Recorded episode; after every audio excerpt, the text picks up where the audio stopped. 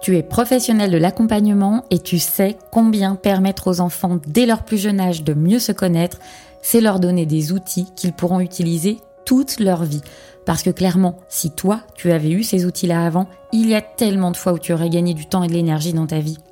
Alors tu es praticien en hypnose, sophrologue, thérapeute, travailleur social en libéral, bref, un professionnel de l'accompagnement qui a choisi d'accompagner les plus petits, les ados et parfois leurs parents, mais en parallèle tu ne te sens pas toujours légitime pour accompagner ce public, tu ne sais pas toujours quoi faire ou comment faire quand tu rencontres une problématique qui sort un peu des sentiers battus, et il t'arrive même de réaliser que tu limites carrément ton potentiel d'accompagnant à cause de ce foutu syndrome de l'imposteur.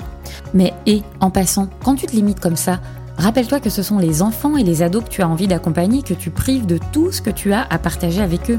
C'est dommage, non? Bienvenue sur Thérapeute Kids, le podcast réservé aux thérapeutes qui veulent accompagner les enfants d'aujourd'hui à devenir des adultes heureux et responsables demain. Si tu ne me connais pas encore, je suis Isabelle Ablin, la fondatrice de Kiddy Mind, une communauté et une plateforme en ligne dédiée aux professionnels de l'enfance. En solo ou accompagné de mon invité, je partage dans ce podcast les meilleurs outils et pratiques à utiliser concrètement dans tes séances, mais également toutes les clés pour asseoir ta légitimité et incarner pleinement ta posture d'accompagnant. Alors installe-toi confortablement et c'est parti pour l'épisode du jour. Bonjour à tous, je suis ravie de vous retrouver pour cet épisode solo. Euh, j'espère que vous avez passé un bel été et surtout que vous êtes en très bonne forme pour euh, reprendre la rentrée, reprendre euh, les accompagnements et accompagner au mieux les enfants, les ados et leurs familles. Aujourd'hui, j'avais envie de vous expliquer pourquoi j'ai arrêté de faire de l'hypnose.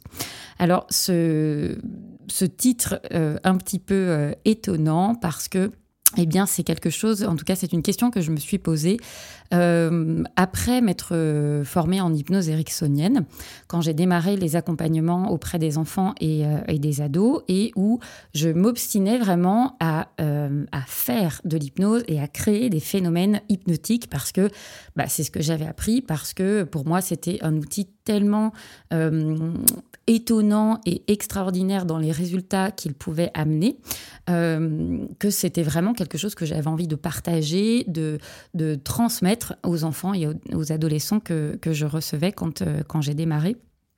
Euh, en les accompagnant.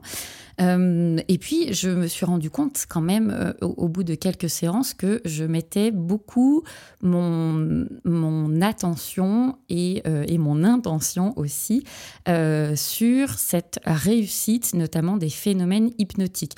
Et donc, ça me stressait beaucoup parce que, d'une part, ce que j'avais appris en formation, bah, je trouvais que c'était pas toujours, voire même pas du tout adapté, aux, surtout aux plus petits.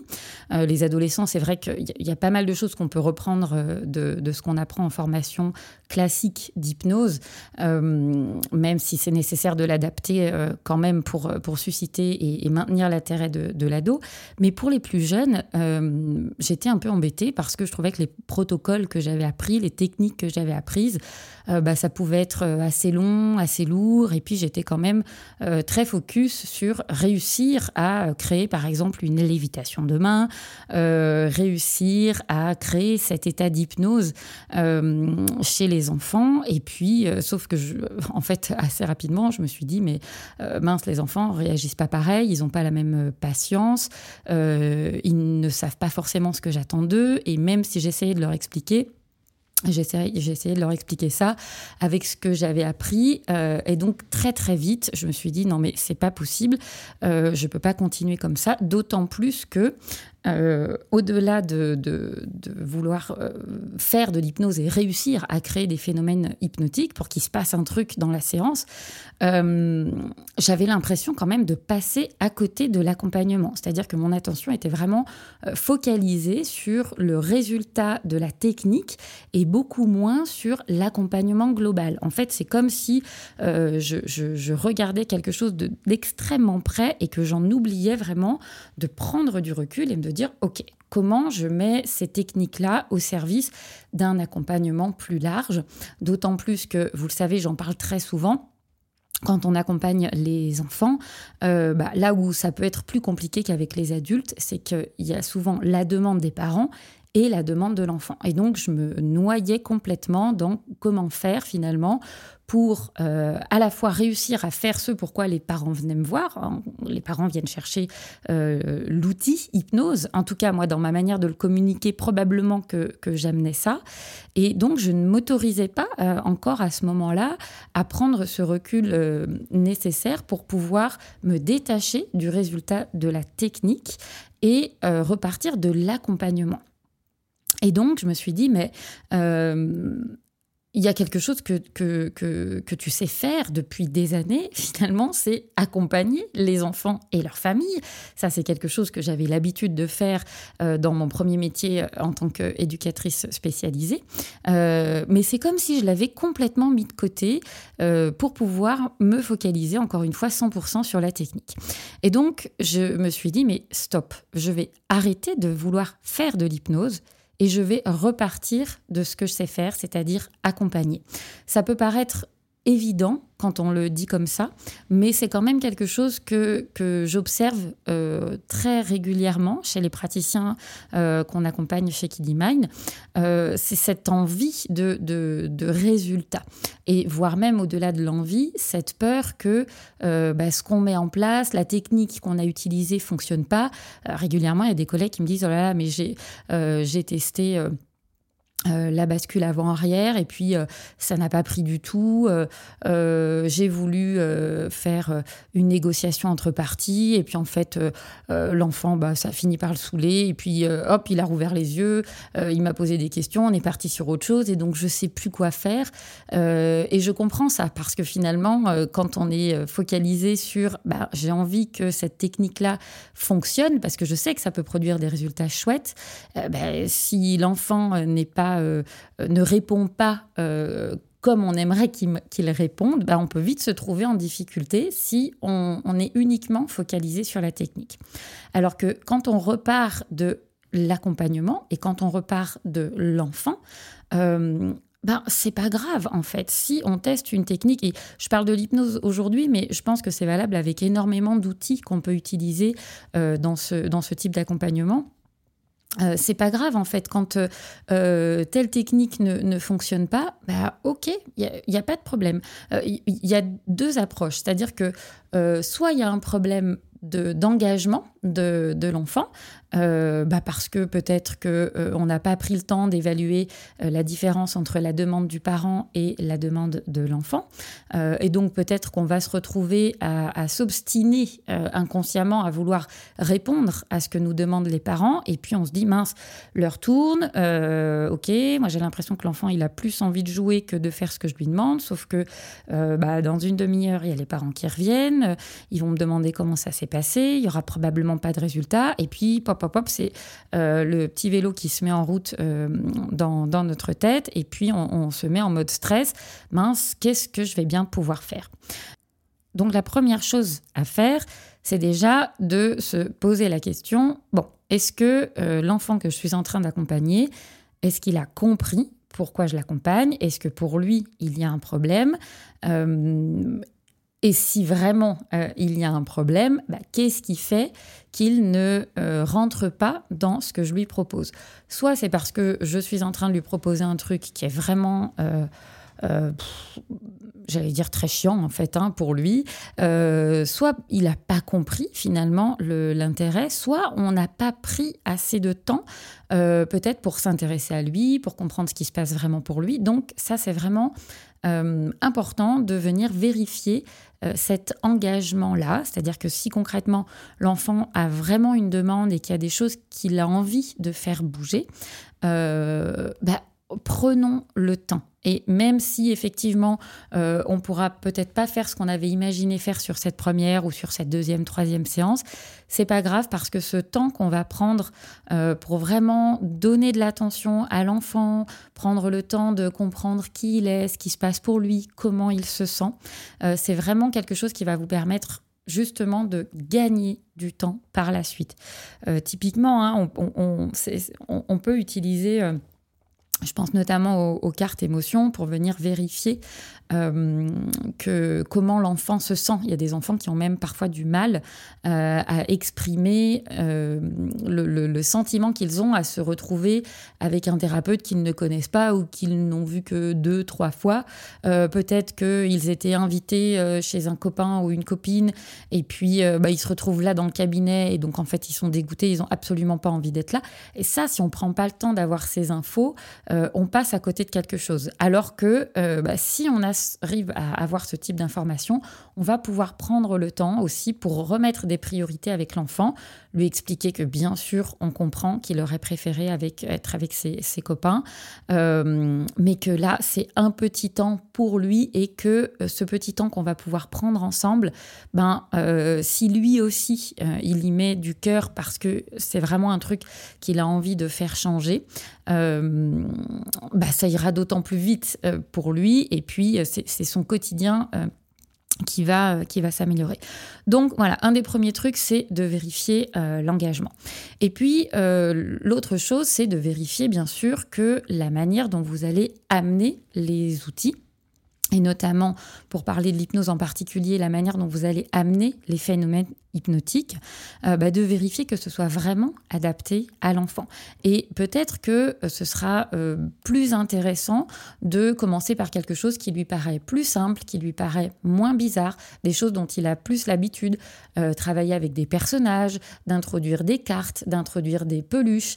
voilà, il y, a tout un tas d'outils qu'on va pouvoir utiliser pour amener du ludique. L'idée quand même, c'est que quand l'enfant vient nous voir, encore une fois, hein, il aimerait certainement être ailleurs et, faire des choses euh, plus, plus intéressantes.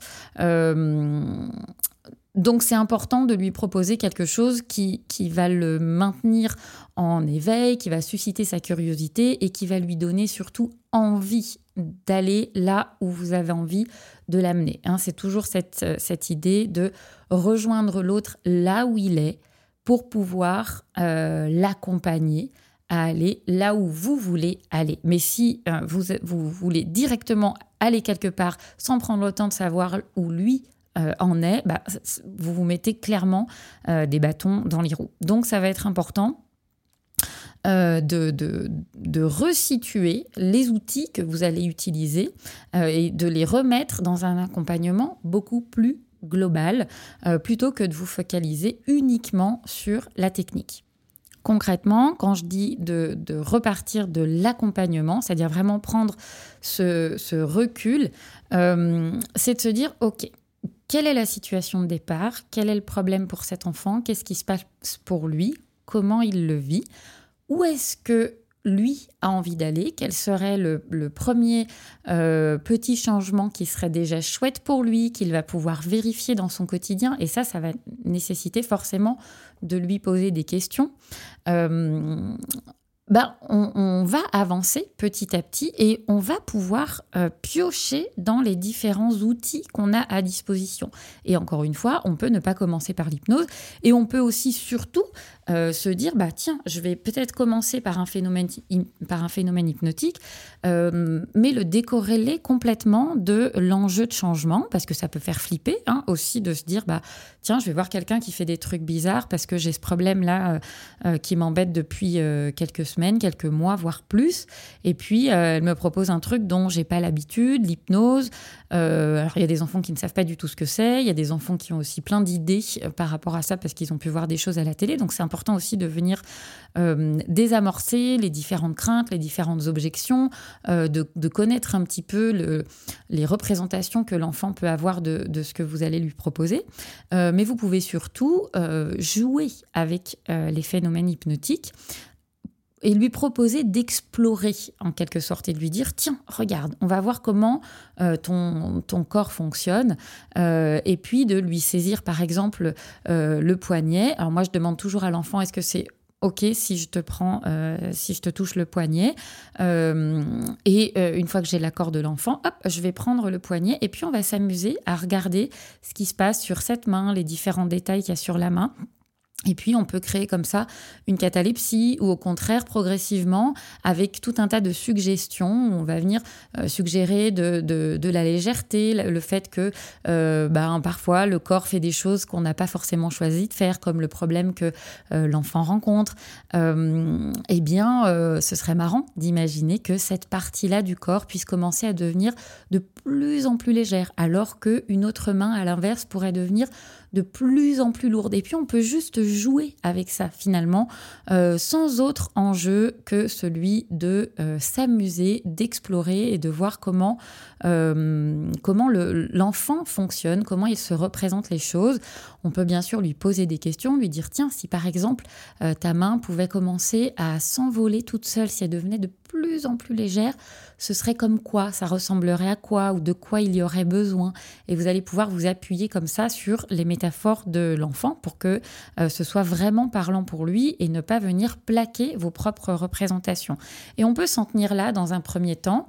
Euh, et puis, euh, si on est euh, si on a en tête le pourquoi l'enfant vient, comment on va construire brique par brique notre accompagnement, eh bien sur cette séance-là, euh, ce sera OK de ne pas euh, aller davantage proposer des phénomènes hypnotiques si ça ne paraît pas opportun à ce moment-là. Et on va pouvoir utiliser encore une fois d'autres choses, passer par le dessin, passer par la manipulation.